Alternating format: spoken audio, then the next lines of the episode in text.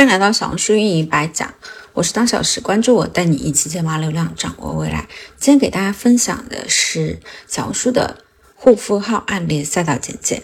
那么美妆赛道，确切的说，这里分享的是护肤赛道。美妆赛道的范围比较大，护肤的话，它属于一个分支。护肤赛道主要分享护肤及护肤品的相关内容，有图文形式和视频形式可以选。图文形式制作简单，但报价总体来说也低于视频的形式。那如果不抵触的话，可以优先选择视频的形式。图文和视频的区别的话，为什么护肤赛道是热门？一方面，最近几年有随着国货护肤品的崛起，各商家为了增加品牌曝光度。会有很大的宣传需求，需要有 KOL 来为自己的品牌或产品背书宣传，以增加大众的曝光和认可度。在现代社会啊，酒香也怕巷子深，所以广告宣传非常重要。而新品牌与护肤品的更新又是层出不穷，所以在小红书平台很是热门，属于是钱多的赛道。另一方面，现在我们的社会经济发展比较好，大家会更注重外在的美和皮肤的养护，对护肤的需求在不断增加。但很多人并不懂到底如何护肤以及如何选择护肤品，所以对护肤博主就应运而生。那么为什么会选择美妆赛道呢？首先，这个赛道很适合女生做。也适合用心的男生啊，因为女生更注重皮肤的养护。其次，对于医学人来说，在护肤领域深耕属于降维打击。护肤知识比医学知识简单很多，做起来的话会更加得心应手。最初在这个赛道做纯属误打误撞，运气好，后来又不断加深自己在这方面的专业知识，然后就越做越有进步。这里就建议大家，不管是做哪个赛道。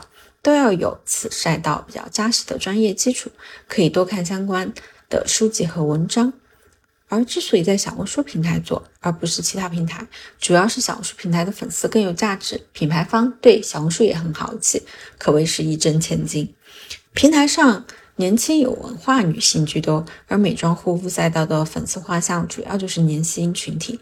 比如同样是五万粉丝，小红书的五万粉丝都可以做抖音的几十万粉丝用。这里啊，指的是变现的方面。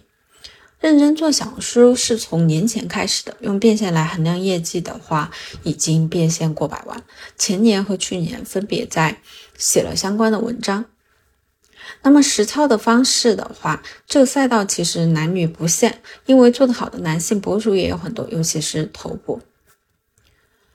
这个赛道其实没有什么门槛，如果非要门槛，就是不断的学习护肤知识和坚持下去。